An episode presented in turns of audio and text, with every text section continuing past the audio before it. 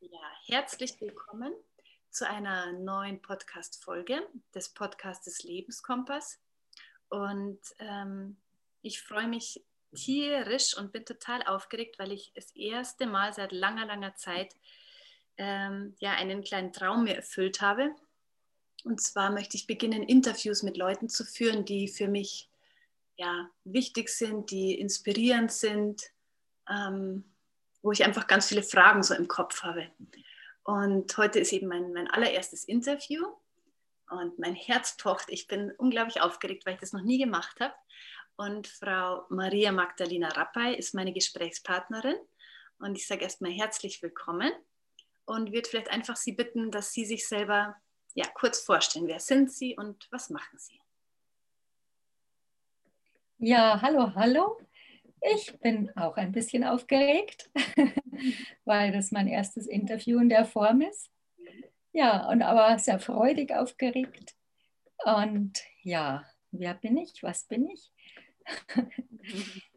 ja, hm. also jetzt von hinten aufgerollt. Ich arbeite seit mehr wie zehn Jahren als Traumatherapeutin im Wesentlichen.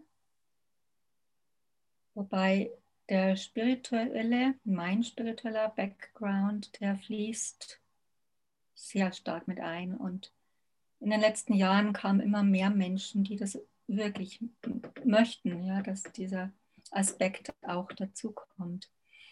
Ja, und davor hatte ich eine Atemtherapieausbildung gemacht und habe auch ein bisschen damit gearbeitet und habe aber gemerkt, oh, das ist mir zu beschränkt des Mediums, unheimlich schön, aber es war mir zu wenig griffig.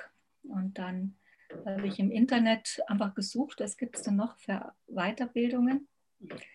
Ja, ich habe wirklich nicht lange gesucht und bin dann sehr schnell auf diese Methode gekommen, mit der ich heute, also ein Baustein, sage ich mal, mit der ich arbeite ein sehr wichtiger Baustein und das ist dieses Somatic Experiencing, heißt einfach nur körperliches Erforschen, von Peter Levin, der das, naja, ich würde mal sagen, vor ungefähr 30 Jahren entwickelt hat, diese Methode. Und es ist eine körperzentrierte Traumatherapie.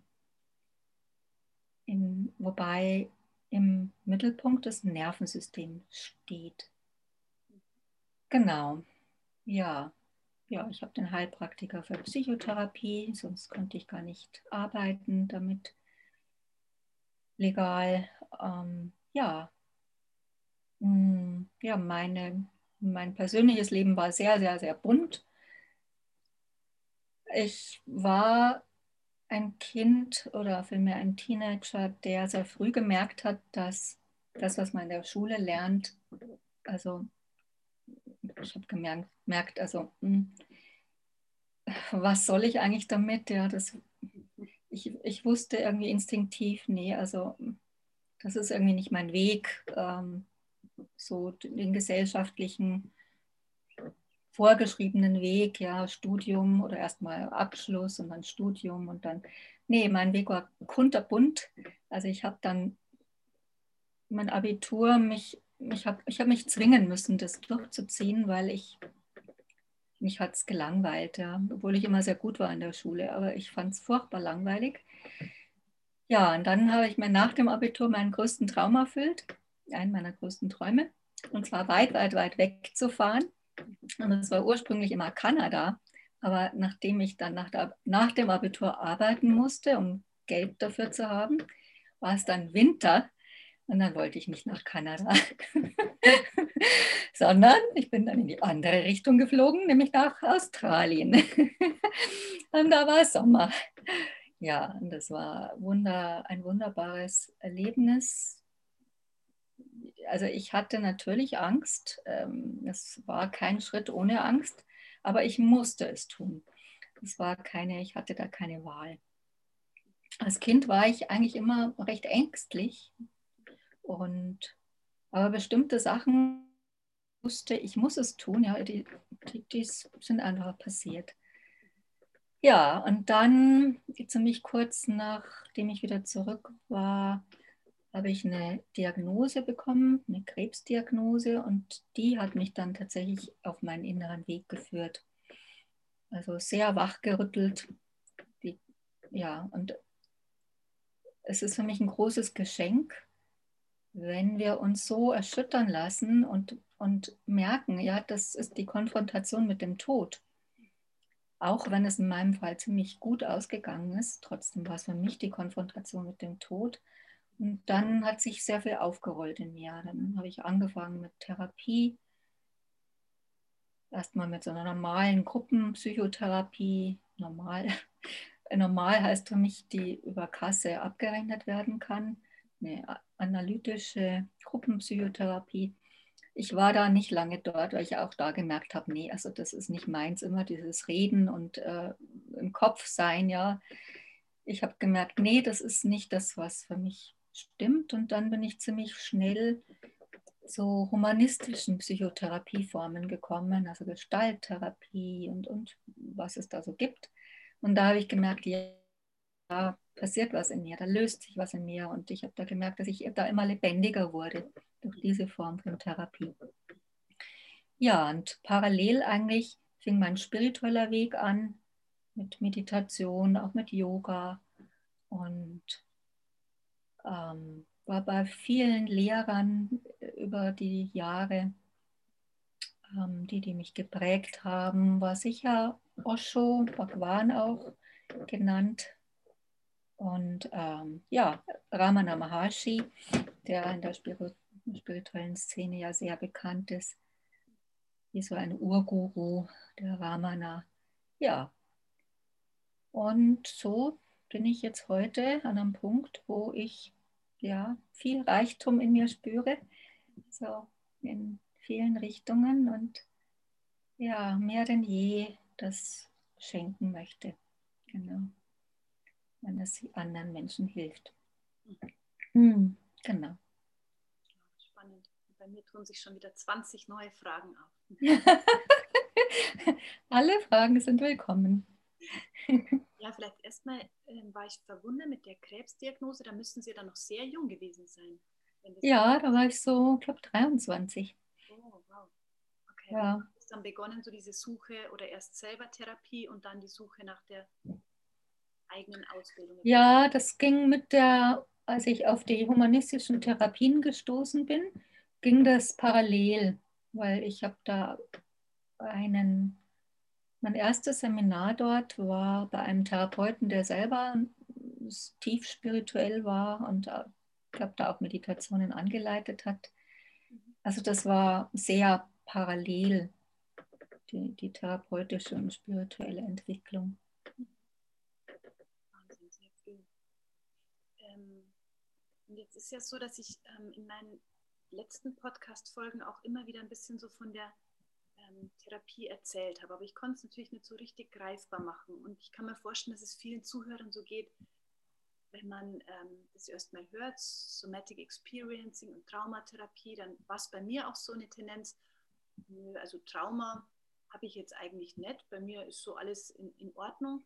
Und dann die Erfahrung, nach einigen Sitzungen zu merken, wow, da, da, da ist ja noch so viel, was ähm, bearbeitet werden möchte und auch so viel, was gelöst werden kann.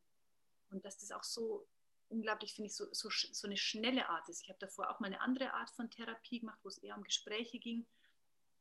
Und vielleicht kann man so den Zuhörern auch mal so sagen, wie, wie denn so eine Sitzung abläuft und wie ihre Erfahrungen sind, warum sie so überzeugt sind von dieser Art von Traumatherapie und warum sie das so wichtig finden.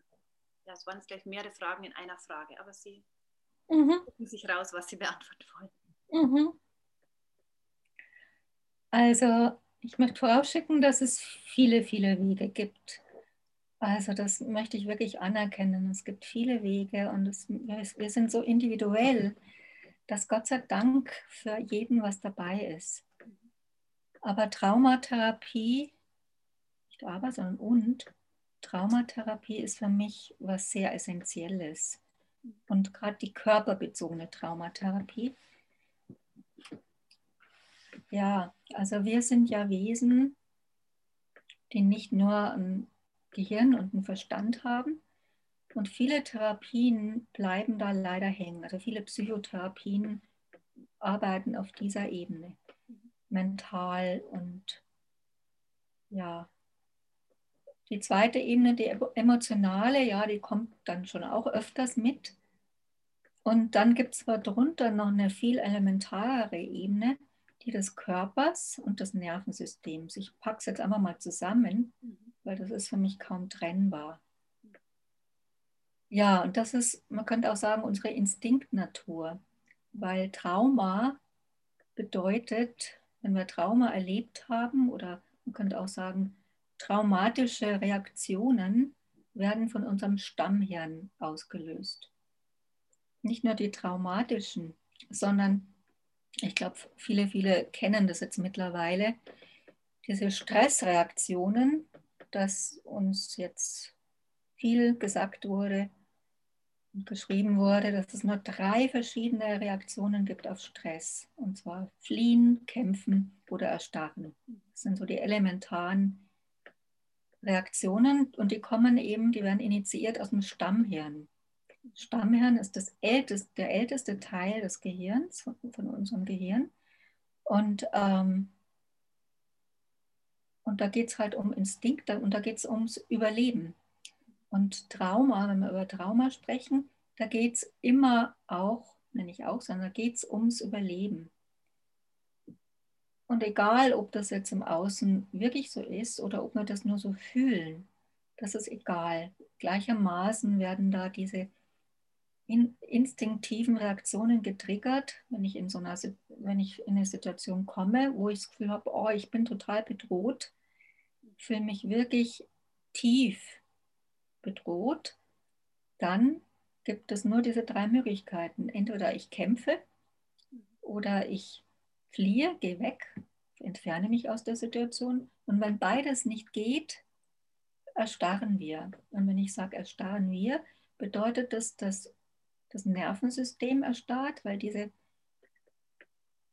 ähm, also wenn wir Stress haben, und Trauma ist für mich der allergrößte Stress, den wir erleben können, ist das Nervensystem maximal erregt. Also es geht nicht mehr.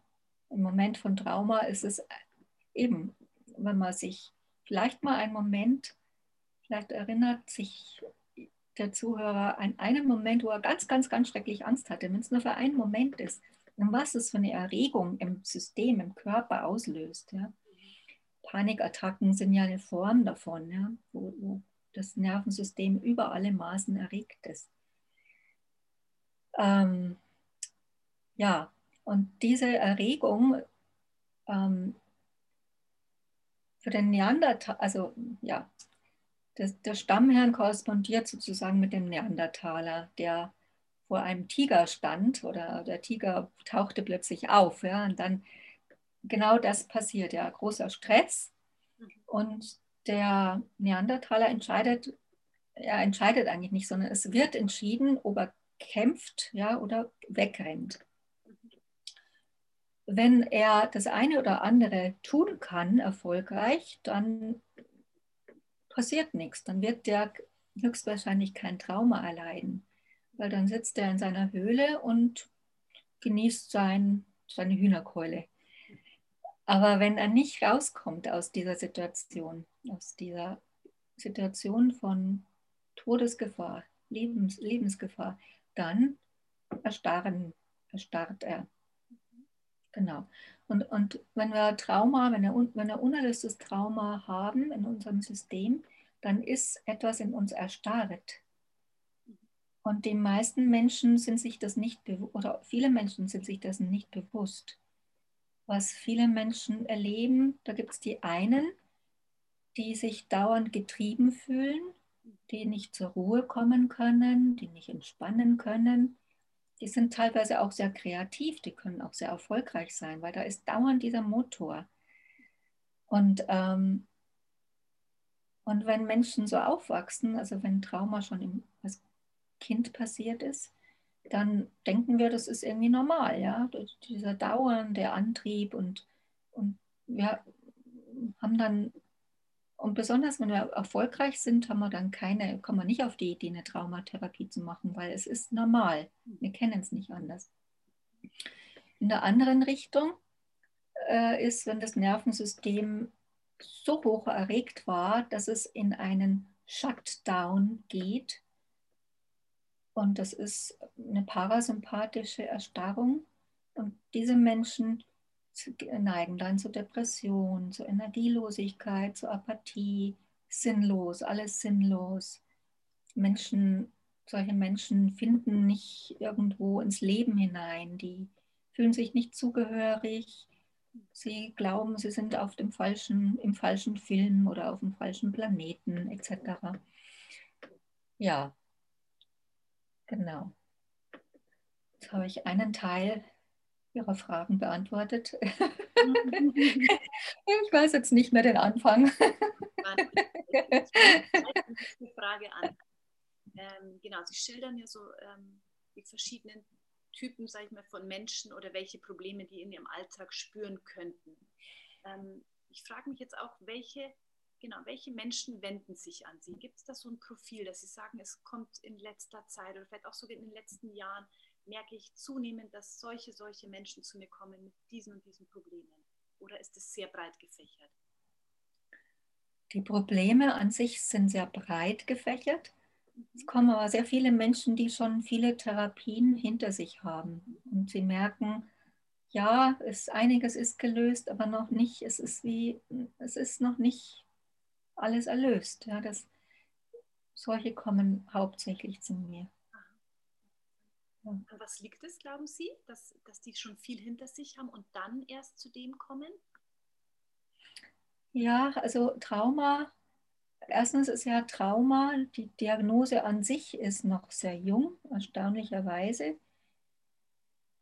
Die gibt es erst so seit den 90er Jahren, also 1990, also noch sehr, sehr, sehr jung. Und Traumatherapie gibt es folgedessen auch noch nicht so viel. Also, ähm, und ich finde es erschreckend, ehrlich gesagt, wie ich, wie, dass ich immer wieder höre, auch von Ärzten, dass sie null oder sehr wenig Verständnis von Trauma haben, weil das eben wirklich viel, ähm, viele Auswirkungen haben auf unseren Körper, auf unsere Gesundheit. Ja? Und ähm, ja, da bin ich echt oft sprachlos, dass es so wenig äh, auch gelehrt wird äh, an den Universitäten. Es, jetzt wird sich ändern oder hat sich geändert.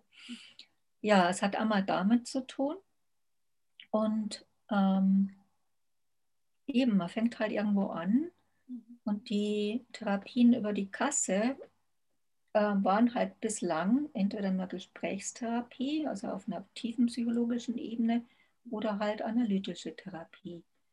Diese zwei Möglichkeiten gab es bisher vor kurzem, ich weiß gar nicht, vor einem Jahr oder vielleicht ist es mittlerweile schon zwei Jahre her, gibt es tatsächlich von, von eine von der Krankenkasse bezahlte Traumatherapie. Das ist EMDR. Mhm. Mal schauen, ob ich das übersetzen kann. I Movement Desensitization EMDR ähm, Reorientation, ich, ich vergesse es immer wieder. EMDR ist der stehende Ausdruck und genau. Aber wie gesagt, das ist jetzt auch erst maximal zwei Jahre. Naja, und von daher, und die meisten Menschen, zumindest hier in Deutschland, suchen sich halt einen Therapeuten, der über Kasse arbeitet. Und ja, und so kommen dann viele Menschen, die dann diese Kassentherapien ab, abgearbeitet haben, sozusagen zu mir, um ja, um einfach noch weitere Heilung zu erfahren. Und das Erstaunliche für mich ist auch, ähm, wenn mich zum Beispiel Freunde oder Bekannte fragen, ja, was redet ihr denn da in der Therapie oder was macht ihr denn da, dass ich dann auch immer sagen muss, ist eigentlich nicht so, wie du dir das vorstellst, wie man sich im klassischen Sinne Therapie vielleicht vorstellt. Also der Patient sitzt da und erzählt und redet. Ich finde sogar, dass der Redeanteil in einer Sitzung manchmal bei 5 oder 10 Prozent liegt. Ja? Also es geht ganz viel, das was ich jetzt erfahren habe in den Sitzungen, einfach wirklich nur über, ja, über Gefühle wahrnehmen im Körper. Also dieses Verknüpfen von Körpergefühl und, und Gefühlen. Und das, was für mich so erstaunlich ist, dass es, dass das absolut reicht und ähm, sich damit manchmal ganze Welten eben lösen können, mhm. aus dem Körper rauslösen können. Mhm. Ja, vielleicht kann man nochmal so, so sagen, wie so eine, genau, wie so eine Sitzung abläuft und ähm, was da das Prinzip dahinter ist. Ich muss vielleicht noch ein Bild dazu verknüpfen, was für mich auch, mhm. wenn man jetzt nicht in der wissenschaftlichen Richtung da unterwegs ist, ähm, habe ich mir auch mal vorgestellt, dass das wie so Blasen sind. Man sagt ja auch, rede ja auch oft so von, von Rucksäcken, von Gepäck, das man mit, mitträgt mit sich. Bei mir sind es auch so Gefühlsblasen, die irgendwie im Körper festsitzen, die wir meistens gar nicht bewusst haben, wo dann die Energie irgendwie so feststeckt, wenn die da durch will. Und wenn man dann in der Therapie das eben anschaut und einfach da sein lässt, dann ist das auf einmal, als ob das zerplatzt und es kann mehr, mehr Luft durch oder mehr Raum durch. Also so stelle ich mir manchmal vor, dass das so abfließen kann eben. Ja, aber vielleicht aus der therapeutischen Sicht, ähm, genau, warum hat es so viel Wirkung, dass man da nur ins Fühlen reingeht? Ja, ähm, das hat mit dem zu tun, was ich ja vorher schon gesagt habe, dass wir, wir sind eine Einheit von Verstand, Emotion und Körper. Wir sind einmal eine Einheit. Und wenn wir nur, wenn wir den Körper außer Acht lassen, dann, ja, wie soll das gehen? Ja?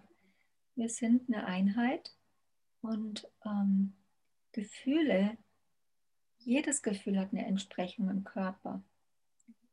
Und wenn wir, wenn wir es gerade schwer haben mit Gefühlen, ja, wenn wir Angst haben vor Gefühlen, das ist ja, es entsteht ja fast immer in der Kindheit diese, ja, dass wir lernen, unsere Gefühle zu unterdrücken oder vielleicht sogar noch ab, abzuspalten ja, es entsteht dann, wenn eben die Eltern nicht, nicht in einem ausreicht, ausreichenden Maß für die Kinder da sind, im Sinne von Sicherheit geben können, ein Container sein für die Gefühle des kleinen Menschen, weil ein Kind lernt das. Also auch wenn, wenn wir auf die Welt kommen, das Gehirn ist sowieso nicht ausgeprägt und das Nervensystem auch nicht. Zum Gehirn sagt man, glaube ich, so ungefähr vier Jahre, dass es so mehr oder weniger ausgeprägt ist. Das Nervensystem ähm, ab, also reift noch nach bis zu unserem zehnten Lebensjahr. Wobei das Nervensystem in den ersten vier Jahren, würde ich mal auch sagen, am meisten lernt durch die Interaktion mit Eltern, also hauptsächlich Mutter erstmal, weil die Mutter es ist, die dem Kind hilft, seine Gefühle, seine Angst, seinen Schmerz zu beruhigen. Das Nervensystem ist die, ähm, die Instanz sozusagen, wo Regulation passiert. Also wenn wir, egal, wenn wir Stress haben oder Schmerz, Freude, ist ja auch eine starke Energie, kann eine sehr starke Energie sein. Und was ich am Anfang mit, also in meiner Arbeit mit, mit Menschen ähm, ein bisschen verdutzt hat, war zu merken, dass es auch Freude, dass Menschen, die Trauma erlebt haben, auch schwer haben, Freude zu halten. Also sie fühlen sich überwältigt von Freude und ähm, wollen also ja, das System wehrt sich eigentlich dagegen, weil es ist wie eine Überwältigung von der Energie. Also das Nervensystem ist die Regulationsquelle für alle unsere Gefühle. Und, und wir lernen das mit den Eltern, vor allen Dingen mit der Mutter, wenn die ausreichend da ist. Und da bedeutet eben nicht nur körperlich da, sondern schwingungsfähig. Ja, dass die Mutter sich einfühlen kann in das kleine und die Gefühle ungefähr so ja, deuten kann und das dem Kind spiegeln kann. Ja. Und dann reift das Nervensystem und das Kind kann mehr und mehr sich selbst beruhigen. Aber so viele Menschen haben das nicht erlebt. Ja. Und dann kämpfen wir später mit unseren Gefühlen oder wollen sie gar nicht fühlen. Deswegen sind auch viele Menschen im Kopf, ja, weil das so bedrohlich ist, von Gefühlen überwältigt zu werden genau. Und, und ein, ja, ein kleiner, wie soll ich sagen, naja, so klein ist sie gar nicht. Eine Hilfe, wenn wir uns fürchten vor Gefühlen, dass sie uns überwältigen, ist immer die Frage, wo fühle ich das Gefühl im Körper? Sofort ist da etwas, wo ich andocken kann. Ja? Die, mein Ich kann merken, ah ja, das ist die Körperempfindung. Und dann gibt es schon sozusagen drei, also ich und das Gefühl. Und da war immer die Angst, dass man überwältigt wird. Und wenn aber die Körperempfindung als drittes dazu kommt, ist die Körperempfindung wie so ein Anker. Und, ähm, und das kann dann, also das ist das eine Werkzeug. Und gleichzeitig in der Traumatherapie muss es natürlich auch immer darum gehen, Ressourcen bewusst zu machen. Welche Ressourcen habe ich? Manchmal reicht es aus, das Hier und Jetzt als Ressource. Immer wieder zu überprüfen, okay, im Hier und Jetzt gibt es da wirklich eine Gefahr. Und wenn man es wirklich überprüft, und zwar mit den Sinnen, nicht nur im Kopf, nicht, dass wir sagen, ja, ja, nee, hier gibt es, sondern die Sinne, die, Augen, die Ohren, alle Sinne dürfen überprüfen, gibt es hier eine Gefahr. Manchmal bin ich die als Therapeutin die Gefahr, einfach als Mensch, ja, wenn, wenn Menschen traumatisiert wurden, zum Beispiel durch Gewalt, ja, durch andere Menschen. Dann geht es ganz, dann geht es darum, erstmal diese Beziehung aufzubauen, ja, dass der Mensch sich mit mir sicher fühlt und merkt, also von mir geht jetzt keine Gefahr aus. Das ist überhaupt wesentlich, die Beziehung zwischen mir und dem Klienten, dass der Klient spürt, er ist sicher. Also das ist das Fundament für Traumatherapie. Anders gibt es gar nicht.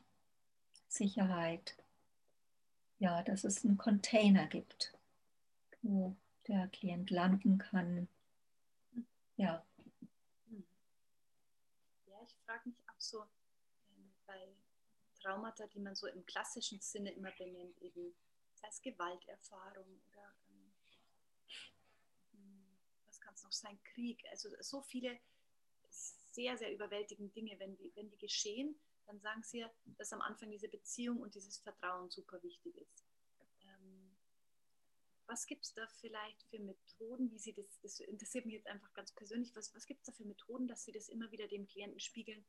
Von mir geht keine Gefahr aus und wir haben erstmal hier ähm, ja, keinen Kriegsschauplatz und ich bin für dich da und ich gebe dir Halt. Gibt es da so kleine Kniffs oder Tools, sage ich mal? Oder? Also erstmal muss natürlich eine Sympathie schon von vornherein da sein. Also dass dieses, wenn man sagt ja, dass die Chemie stimmt, das ist die Basis, ja. Ja, ja und dann, ähm, ich glaube, das passiert auch auf mehreren Ebenen. Also es passiert auf einer nichtsprachlichen Ebene, dadurch, dass die Gehirne sozusagen miteinander sprechen. Also mein Gehirn ist ruhig und das Gehirn von jemand, der traumatisiert ist, dessen Gehirn wird nicht ruhig sein. Das ist tendenziell immer in diesem Alarmzustand. Und allein, dass wir in einem Raum zusammensitzen und ich bin ruhig, also mein Gehirn ist ruhig und, und auch alles andere natürlich, das mein, der Zustand in meinem Gehirn überträgt sich ja auf meinen Körper und wie ich da sitze und was ich ausstrahle. Und allein das gibt schon auf der nichtsprachlichen Ebene eine Sicherheit. Ja, und dann kommt es ganz drauf an, je nach Trauma. Und ja, es kommen viele Menschen also die meisten eigentlich mit Entwicklungstraumata zu mir. Wobei ich gesehen habe, dass wenn Menschen tatsächlich mit Schocktrauma kommen, und das ist das, was Sie angesprochen haben, ja, Krieg und wobei, wenn man in einem Kriegsgebiet lebt, dann ist es auch kein Schocktrauma mehr, sondern ein dauerndes Trauma. aber diese einmaligen ja, oder Erdbeben oder hm, Vergewaltigung etc., das sind Schocktraumata, die ein bisschen anderen Behandlungsansatz brauchen wie Entwicklungstrauma. Und weil, ja, wobei ich gemerkt habe, dass die meisten Menschen, die zu mir kamen mit Schocktrauma, dass darunter auch ein Entwicklungstrauma steckte. Also zum Beispiel, ja, wenn wir, also tendenziell, wenn Frauen vergewaltigt werden, ist tendenziell schon was in der Kindheit passiert, dass das begünstigt, dass uns so eine Erfahrung widerfährt. Das ist wirklich meine Erfahrung. Und dann, wenn wir dann eine Sicherheit schaffen wollen, wenn ein Mensch mit Entwicklungstrauma vor mir sitzt, da geht es ja genau, das ist ja die Essenz von Entwicklungstrauma, ja? nicht genügend Sicherheit, nicht genügend Präsenz von Mutter, Vater. Und dann ähm, geht es auch wieder erstmal übersprachlich, ja, einfach auf, durch die Art und Weise, wie ich da bin. Und dann äh, manchmal geschieht es auch, dass ich das ins Bewusstsein bringe, dass ich den Menschen einlade, was siehst du denn, wenn du mich anschaust und was passiert in dir? Weil da ist dann vielleicht erstmal die Angst vor mir und das ist eigentlich die Projektion von, von der vergangenen Erfahrung mit Vater zum Beispiel oder Mutter. Und, und dann lasse ich sie auch überprüfen. Ja, was siehst du in mir? Ja, was kommt von mir? Wie schaue ich? Wie, wie, wie ist der Blick meiner Augen? Wie ist der Klang meiner Stimme? Dass die Menschen wirklich überprüfen können in diesem Moment, ja, geht jetzt tatsächlich in diesem Moment eine Gefahr aus von mir. Und dann beruhigt sich tendenziell unser Nervensystem. Und die Klienten können sich mal niederlassen.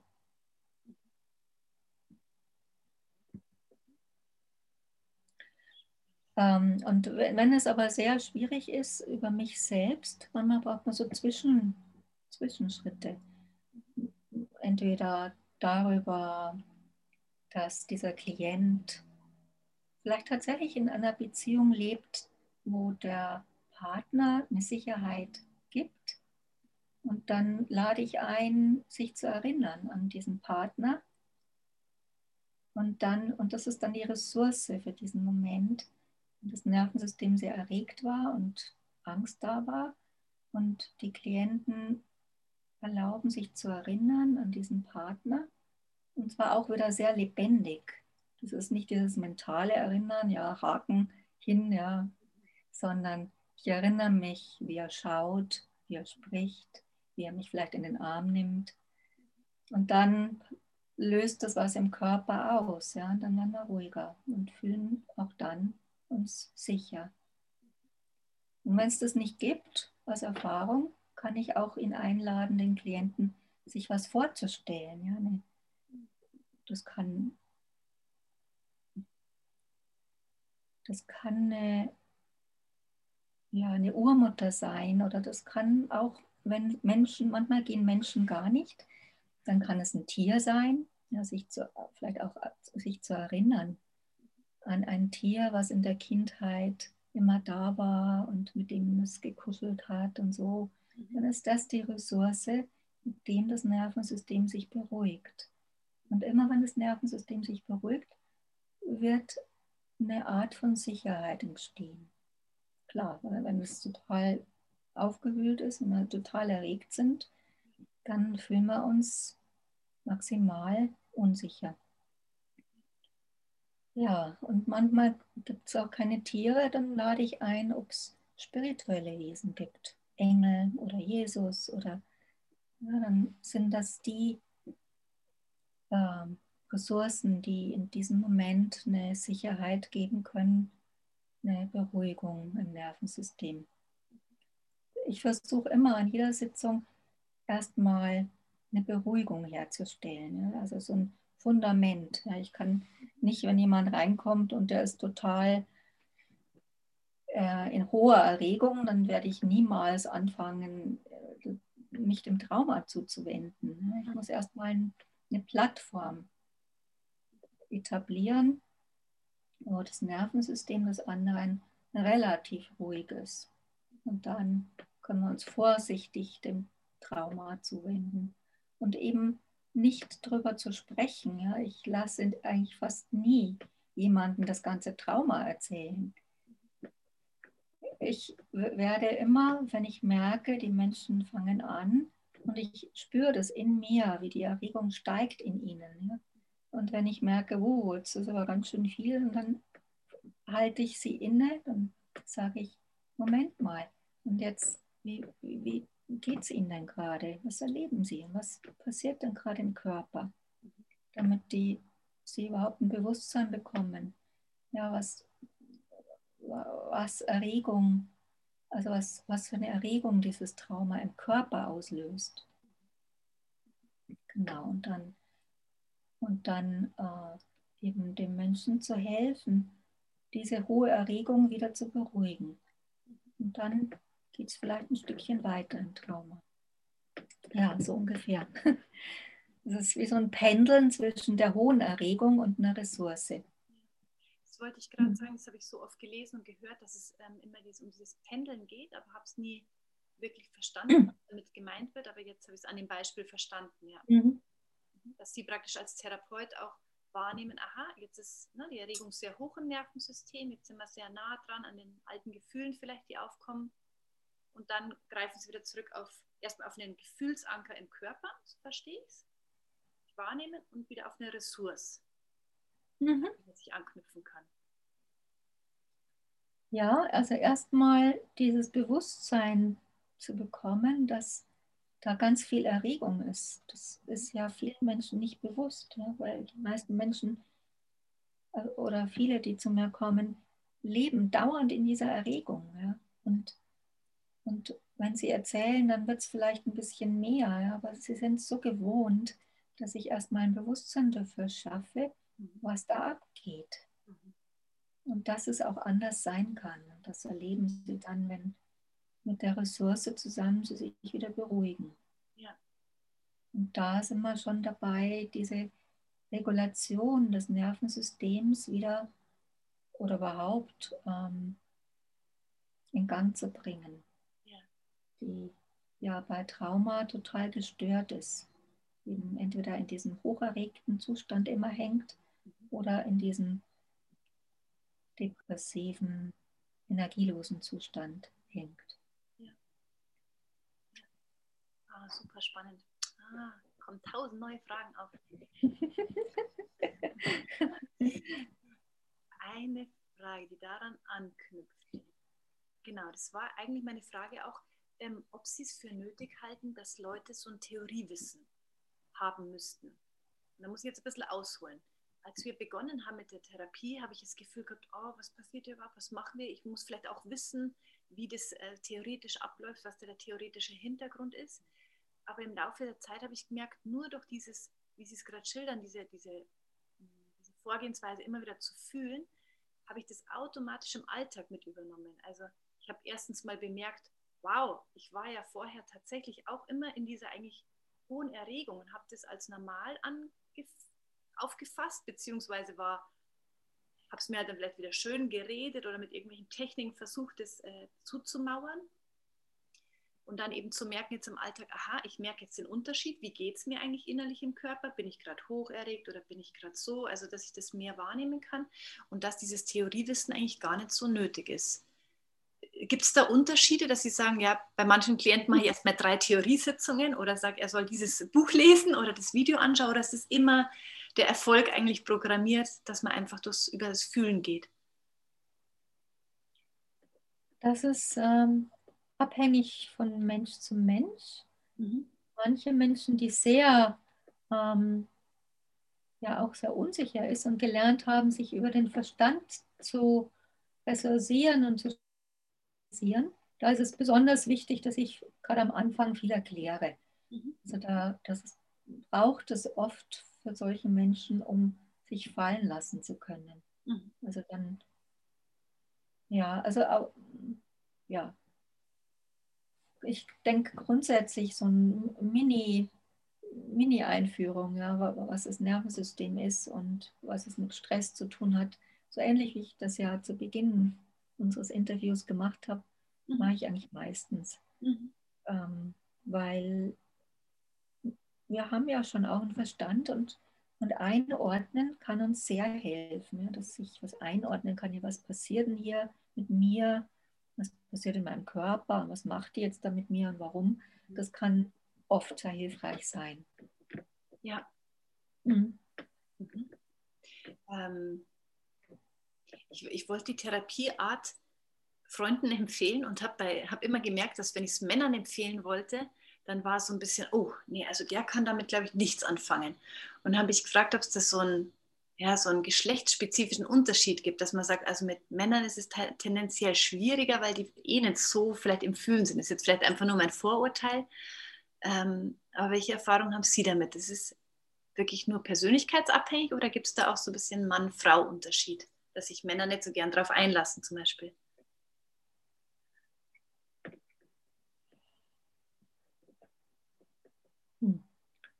Wie antworte ich jetzt darauf?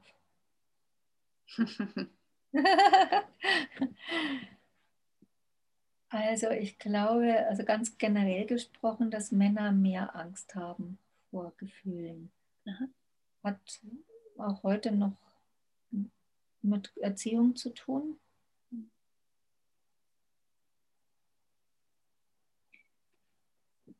Aber jetzt die Klienten, mit denen ich arbeite, da gibt es jetzt eigentlich keinen Unterschied. Es gibt,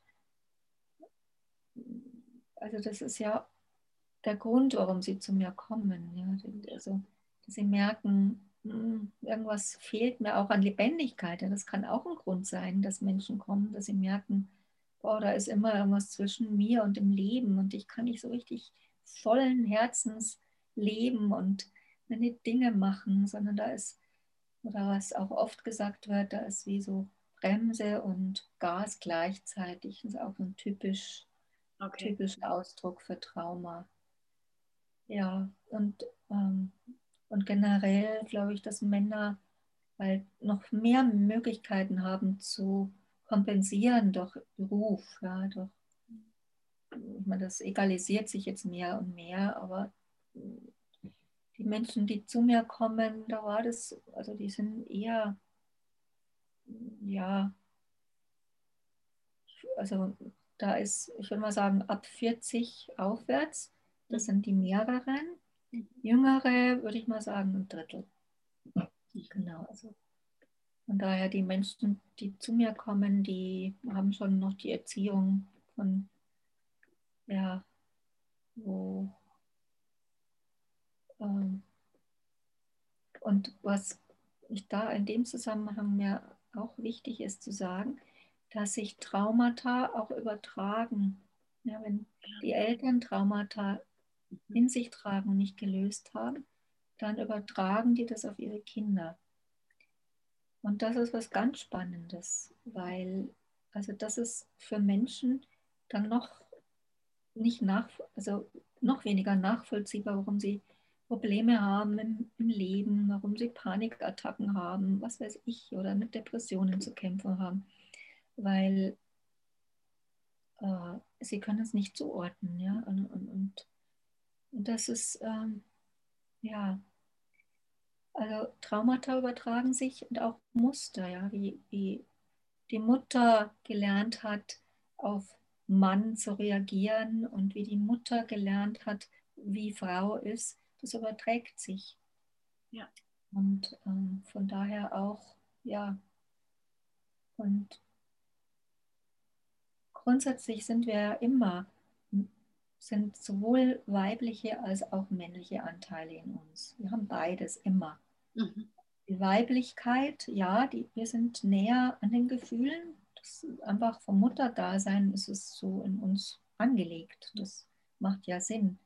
Aber Frauen haben genauso einen männlichen Teil in sich, der zielgerichtet für was gehen kann, der sich durchsetzen kann. Ja, wir sind ein beides. Ja. Und wenn Männer sich einlassen auf Fühlen, Also gerade Männer, die in ihrer Kraft sind und schon viel erreicht haben, ja, wie wunder, wunderbar, ja, weil es macht sie zu einem ganzen Menschen. Mhm. Und so schön, ja. Mhm. Sehr schön. Und es macht sie nicht minder kraftvoll. Ja. Das ist nur das, was dazukommt. Ja. ja. Ja, ja, das kann ich mir sehr, sehr gut vorstellen. Mhm. Ähm, ja, vielleicht genau, was Sie gesagt haben mit diesen, ähm, dass es über Generationen auch übertragbar ist. Das äh, fand ich auch erst am Anfang so verrückt, als ich das gehört habe und dachte, das gibt es doch gar nicht. Aber da gibt es ja wirklich auch wissenschaftliche Versuche, glaube ich, damit, ne? mit Ratten, die dann irgendwie, was, was ich gestern erst gehört, durch ein Labyrinth durchgehen und an einer Stelle macht man ihnen mit irgendwas total Angst und diese Ratte würde da dort stoppen und dann kommt das Kindratte oder ich glaube sogar zwei, drei Generationen später das gleiche Labyrinth, die kennen das Labyrinth in- und auswendig, also es hat sich schon irgendwie in die, in die DNA eingespeichert und an der gleichen Stelle, wo der Vater oder Mutter gestoppt hat aus Angst, ist bei der Kindratte oder Enkelratte die gleiche Angst da und die stoppt. Mhm. Und das ist ja der Beweis dafür, dass das wirklich kein ähm, ja, spiritueller Humbug ist, sage ich jetzt einmal, sondern dass das mhm. wirklich was Wahres hat, dass sich das überträgt. Mhm. Was aber für mich auch so, als ich das erfahren habe, so ein bisschen die Bürde noch größer gemacht hat. Dann dachte ich, Gottes Willen, jetzt habe ich ja schon so viel Traumata angesammelt in meinem Leben. Und dann soll ich auch noch schauen, was aus meiner aus meinen, Vor was von meinen Vorfahren noch alles mit dabei ist. Was haben Sie da für so eine Grundhaltung entwickelt, dass man sagt, also die habe ich jetzt auch so ein bisschen mitentwickelt, dass ich mir sage, das ist eigentlich alles was Wunderschönes. Es ist wie, wie Schnitzeljagd, wo man Geschenke auspacken darf und in jedem Geschenk wartet eigentlich wieder ein neues neue, eine neue Überraschung oder so, dass man sich besser kennenlernen darf. Mhm. Haben Sie da irgendwie für sich so eine Grundhaltung entwickelt, wie, dass man das nicht negativ sieht, was da alles auf einen zukommt? Ich finde das so wunderbar und ich bin jedes Mal so berührt, wenn Menschen zu mir kommen, die sich so tief einlassen auf sich selbst. Und im Grunde ist es ja egal, ob das jetzt sozusagen mein Trauma ist oder das Trauma von Mutter, Vater, sonst jemand weil ich spüre es ja in mir. In mir macht es Probleme. Ja? Und, und was das große Geschenk ist, dass wenn ich das Trauma, was, was eigentlich noch von Mutter ist, ja, in mir löse, dass die, das heilt das Familiensystem. Ja. Also ich kann durch meinen Prozess ganz viel auslösen in der Familie. Und das ist ein riesen, riesen Geschenk. Mhm.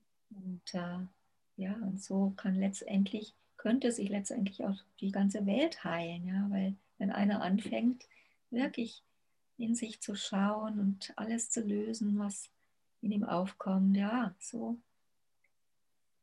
so geht Heilung und, und, und da hört halt auch die Trennung auf zum anderen, ja, wenn ich alle Traumata in mir gelöst habe, weil Trauma ist ja Trennung, ja, ich, ich lebe in einem Gefängnis von Erstarrung und bin getrennt von der Welt, aber auch von mir selbst. Ja. Wenn ich dieses Gefängnis immer mehr öffne, es ist ein Geschenk für, für mich selber und für die ganze Welt. Mhm. Das, ja, ich freue mich immer so sehr, wenn Menschen sich so tief einlassen. Mhm.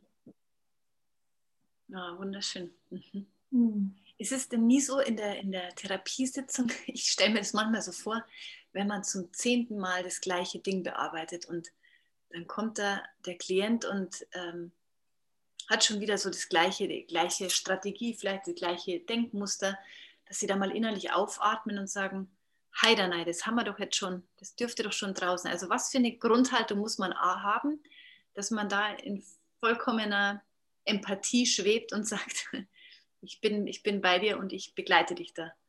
Komme mm. ins Rolle. Mm. Ja. Also ich glaube, dass ich das vergleichsweise wenig erlebe, im Vergleich wahrscheinlich zu anderen Therapeuten, weil wir halt viel an den Kern gehen. Aber es kommt doch auch schon mal vor, dass ich Muster immer wieder wiederholen und immer wieder. Und ähm, früher ähm, bin ich tatsächlich ab und zu mal nicht mehr so gelassen geblieben in mir. Heute kann ich einfach auch das wertschätzen und sagen, okay, also innerlich, okay, jetzt macht er nochmal eine Runde. Und Ja, weil ähm, also ich habe da mittlerweile so einen großen Respekt vor der individuellen Entwicklung und auch was die Seele beschlossen hat. Ja. Für mich ist es auch immer die Seele, ja, wie, was hat die für einen Plan, wie sie sich entfalten will und in welcher Geschwindigkeit und, mhm. und einfach dabei zu bleiben mit Wohlwollen. Das ist so meine Grundhaltung. Mhm.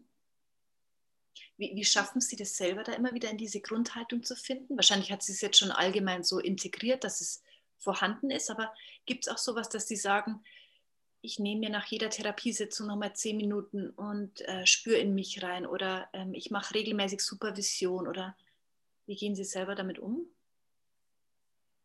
Also ich habe, äh, ich kreiere mir die Sitzungen schon so, dass ich Zeit dazwischen habe, damit ich wieder wirklich zu mir komme, meinen Körper spüren kann. Und, ähm, wobei ich, äh, wie soll ich das sagen, während den Sitzungen auch ich nehme nicht, ich nehme grundsätzlich nichts auf. Mein Körper hat die Angewohnheit, ich, keine Ahnung, äh, seitdem ich eigentlich die Ausbildung gemacht habe, dass der zittert und, und ruckelt und, und da Ladungen immer wieder entlädt. Ja?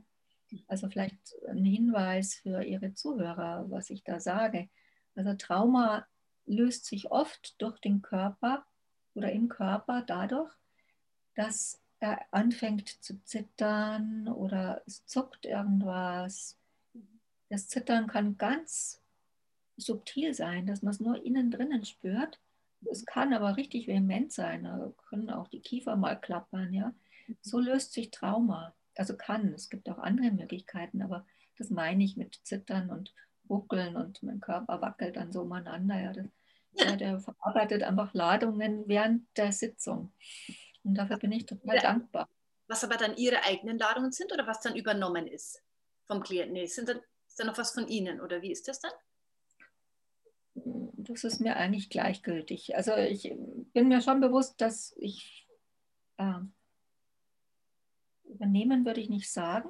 Also mein, mein Job am Anfang ist, wenn jemand kommt, der sehr viel Erregung in sich trägt. Und per, per Definition er ja mit dieser Erregung selbst nicht umgehen kann. Ja. Mhm. Und dann helfe helf ich ihm am Anfang durch meinen Körper, durch meine Präsenz, diese Ladung, diese Erregung zu halten. Das mhm. ist manchmal am Anfang schon ein bisschen anstrengend. Ähm, das wird aber auch immer weniger. Ähm, warum auch immer.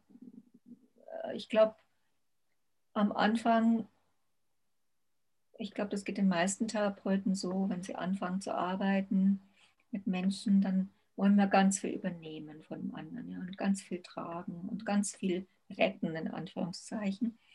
Und das, ähm, das ist nach und nach vor allen Dingen durch Supervisionen abgefallen von mir, weitgehend. Und dann dieses bei mir bleiben und, und Wissen, präsent sein, das ist eigentlich das Wichtigste. Ja, das, mhm das reicht im Grunde schon, ja, dass ich, wenn ich total präsent bin und zugewandt und wohlwollend, das würde ich sagen, ist das, ich möchte es nicht als Werkzeug bezeichnen, weil ich liebe es, so da zu sein. Aber das ist, ich glaube, das es muss die Grundlage sein, oder es ist für mich die Grundlage, sodass ich gar nicht mehr viel machen muss. Ja. Und es wird auch immer weniger machen und ja.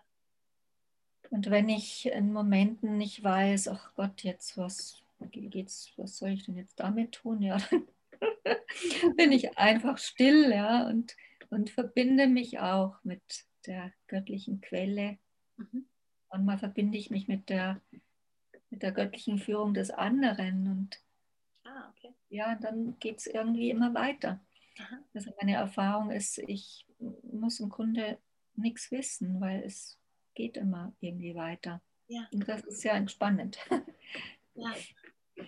Mhm. Voll spannend, ja, weil das wollte ich noch fragen, wie, wie Sie haben ja gesagt, dass Sie äh, Spiritualität auch sehr geprägt hat, sehr früh schon.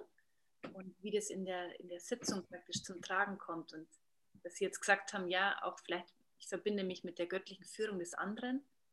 Ähm, das klingt erstmal für einen Außenstehenden wow, mutig, wie kann sie das, was, wie macht sie das und so weiter.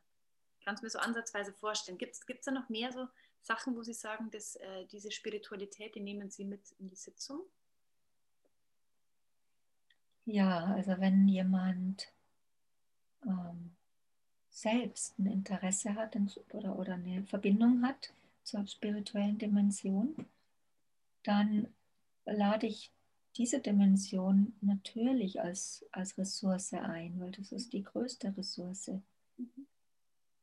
Wenn wir uns an die spirituelle Dimension anschließen, das ist ja die größtmögliche Sicherheit, die wir erleben können. Mhm.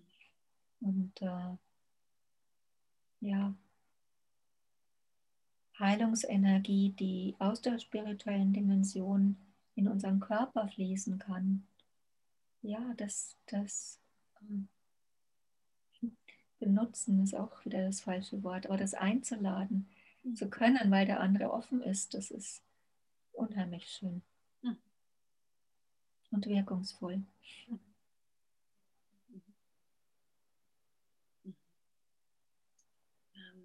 blicke gleichzeitig so auf die Zeit. Ich würde natürlich noch super gerne eine Stunde länger reden. Ähm, aber vielleicht schaffen wir es echt nochmal, dass wir irgendwie nochmal einen zweiten Teil machen. Mhm. Ich würde am, am Ende noch gerne, ja, vielleicht einfach Ihnen nochmal das Wort geben, ob es noch irgendwas gibt, wo Sie sagen, das liegt mir noch auf dem Herzen, das möchte ich noch so ähm, dem oder der Zuhörerin mitgeben, ja, genau, einfach so, ob es noch irgendwas gibt, was Ihnen vielleicht wichtig wäre zum Abschluss von unserem ersten Teil. Wie gesagt, die Fortsetzung muss folgen, weil ich habe noch ganz viele Fragen auf der Agenda.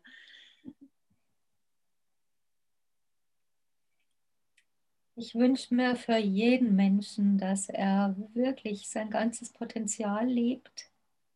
Und ich wünsche jedem, der jetzt zuhört, der merkt, oh, also hm, mein Leben ist eigentlich noch nicht so, wie ich es mir wünsche. Ja, ich hm, arbeite vielleicht einen Beruf, den ich gar nicht möchte. Ja, bin so in so einem Funktionieren und es ist zwar alles okay, aber letztendlich doch nicht erfüllend. Und da möchte ich jedem den Mut machen, dass er sich da auf die Suche begibt. Ja, was, wie könnte ich Schritte machen in diese wirkliche Erfüll Erfüllung meines Potenzials, was Freude bringt. Ja, das ist die größte Freude. Und, äh, und oft ist Trauma dazwischen, ja, weil im Funktionieren können wir uns, naja, da können wir uns sicher fühlen, ja. Aber es ist wirklich nicht das Leben. Es ist nicht das Leben zu funktionieren. Ja. Auch wenn die Gesellschaft uns das eintrichtert, ja. Das ist es einfach nicht. Und das möchte ich jedem mitgeben, der es gerade hört. ja. ja. Wunderschön. Ja, so ein, ein Ansatz davon, von dem, was Sie sagen, von es gibt noch viel mehr und ähm, genau, dass es nicht um das Funktionieren geht. Das äh, spüre ich auch immer wieder und ja, kann es nur so bestätigen, dass es, glaube ich, echt sich lohnt, da irgendwie mal zu gucken, dass man manche Barrieren abbaut und sich besser kennenlernt, dass man weiß, irgendwie, mhm. was, was hat das Leben noch alles zu bieten und wie kann oh, ja. viel mehr in jedem Moment in der Freude irgendwie schweben. Ne? Mhm. Im Endeffekt ist ja eigentlich immer wieder auch eine persönliche Entscheidung, ob ich mich für die Freude entscheide oder für das andere. Aber ich glaube, die, die anderen, die Ballaste, das kommt halt dann eben durch Trauma oft, das überschwemmt einen so, dass man da gar nicht dann so damit arbeitet. Genau, das ist auch noch ein wesentliches, was was vielleicht auch nochmal ganz klar ausgesprochen werden muss. Wenn ich in einem Trauma erleben bin, mhm. habe ich keine Wahl. Ja. Das ist wirklich so. Ich habe da keine Wahl. Und auch wenn ich mich immer wieder anstrenge, ich, wenn ich jetzt an Paare denke oder, oder an, an, Menschen, die sagen, oh, ich raste immer da aus, ja, und ich habe jetzt schon so viel gemacht und immer wieder raste ich aus, ja. Und da ein Mitgefühl für sich zu bekommen, weil da steckt hundertprozentig Trauma dahinter, wenn ich ein Muster nicht in den Griff kriege, gerade wenn es so solche Ausbrüche, ja. Ähm, da, weil das, wie gesagt, Trauma hat was mit dem Stammhirn zu tun und das macht jetzt eine gute Schleife zum Anfang. Und das Stammhirn kann man nicht mit guten Vorsätzen oder im Plan A Plan B überlisten. Ja, der Stammherrn, das bricht einfach durch. Und äh, genau. Ja, das waren eigentlich schon wunderschöne Abschiedsworte. Ich kann es nur noch mal so aus, aus Patientensicht oder aus Klientensicht ähm, genauso wiedergeben. Das ist wirklich, ich habe so viel probiert, genau mit so Wutausbrüchen eben, dass ich das Gefühl habe, ich mhm. tue doch schon alles und ich meditiere doch und ich habe äh, Tool A bis Tool Z angewandt und, und meinen Verstand eingesetzt und mit Leuten gesprochen, mir Hilfe geholt und trotzdem war es jedes Mal bei der gleichen Situation gleicher Ausflipper zum Beispiel, ja. Und, mhm. und danach ist dann die Enttäuschung mhm. noch größer, weil du ja immer denkst, mhm. kriege ich nicht einmal das hin. Meine Freundin kriegt es doch auch hin, mit ihrem Mann freundlich zu reden oder so. Das gibt es doch nicht. Und dann ist die, und dann hört man auch mal so sich, mit sich empathisch sein und es geht dann auch nicht, weil die Empathie natürlich nicht da ist, weil immer wieder das Gleiche ja, das ist. dann leider oft eine Spirale nach unten. Ganz weil, genau. Ja. Weil wir nicht wissen, dass, dass wir es eben, was ich gesagt habe, das kann man nicht lösen mit Strategien, ja. sondern durch Hinfühlen. Was ist es, was mich triggert? Und das ist dann das Trauma. Ja, genau. genau. Und auch noch das Schöne, was Sie sagen, ähm, hinfühlen. Selbst diese Methoden habe ich immer wieder angewandt, alleine hinzufühlen. Aber ich habe auch gemerkt, alleine reicht nicht. Also das, was Sie angesprochen haben mit dem, ich brauche ein beruhigtes Nervensystem gegenüber, das mich mitreguliert. Das ist ein, ein Riesensprung, also es ist ein, eine Riesenunterstützung. Und ich habe mir gedacht, das, mhm. das, muss ich doch alleine hinbekommen. Ich weiß doch, wie es geht, dass ich einfach mal da reinfühle. Mhm. Aber mhm. nein, es, ähm, klappt nicht alleine. Also es ist vielleicht auch das Schöne an der ganzen Sache, dass man mhm. da wieder diese Verbundenheit irgendwie braucht. Mhm. Ja, dass wir da in die Verbundenheit dann auch mehr und mehr wieder kommen dürfen mhm. mit dem anderen. Mhm. Ja, das ist die Schönheit dieser Arbeit. Mhm. Mhm. Richtig, ja. Ja, Ach, jetzt sind wir schon am Ende unseres ersten, ersten Teils. ja. Genau. Vielen, vielen Dank erstmal, dass Sie die Zeit genommen haben. Und ähm, ja, ich weiß nicht, wenn man Sie erreichen will, ich würde einfach unter dem Podcast auch nochmal Ihren Namen, Ihre E-Mail-Adresse oder Ihre Webadresse hinschreiben. Dann kann man vielleicht auch, wenn man sagt, oh, da spüre ich auch was, da würde ich auch mal gern hin, genauer hinschauen. Gerne meine Webadresse, ja, da findet man ja alles, was man braucht, um mich zu erreichen. Genau. Mhm. www.wege in die Liebe. Genau. Ja. Da wären wir wieder bei der Verbindung. Richtig. Mhm. Ja, und vielen Dank Ihnen auch. Es hat mir richtig Spaß gemacht. Ah, ich sage, es folgen noch einige Teile. Mir macht das auch total Spaß. Also, also auch, das Problem ist bloß, je mehr Interviews ich wahrscheinlich mache, desto mehr Fragen kommen auf. Aber es ist verrückt. Super. Vielen Dank erstmal, Frau Rappel. Und ähm, genau, bis zum nächsten Mal, würde ich sagen. Vielen, vielen Dank und einen schönen Tag. Danke, ebenfalls. Tschüss. Und schöne Ostern. Ja, danke Ihnen auch, genau. Wow. Tschüss.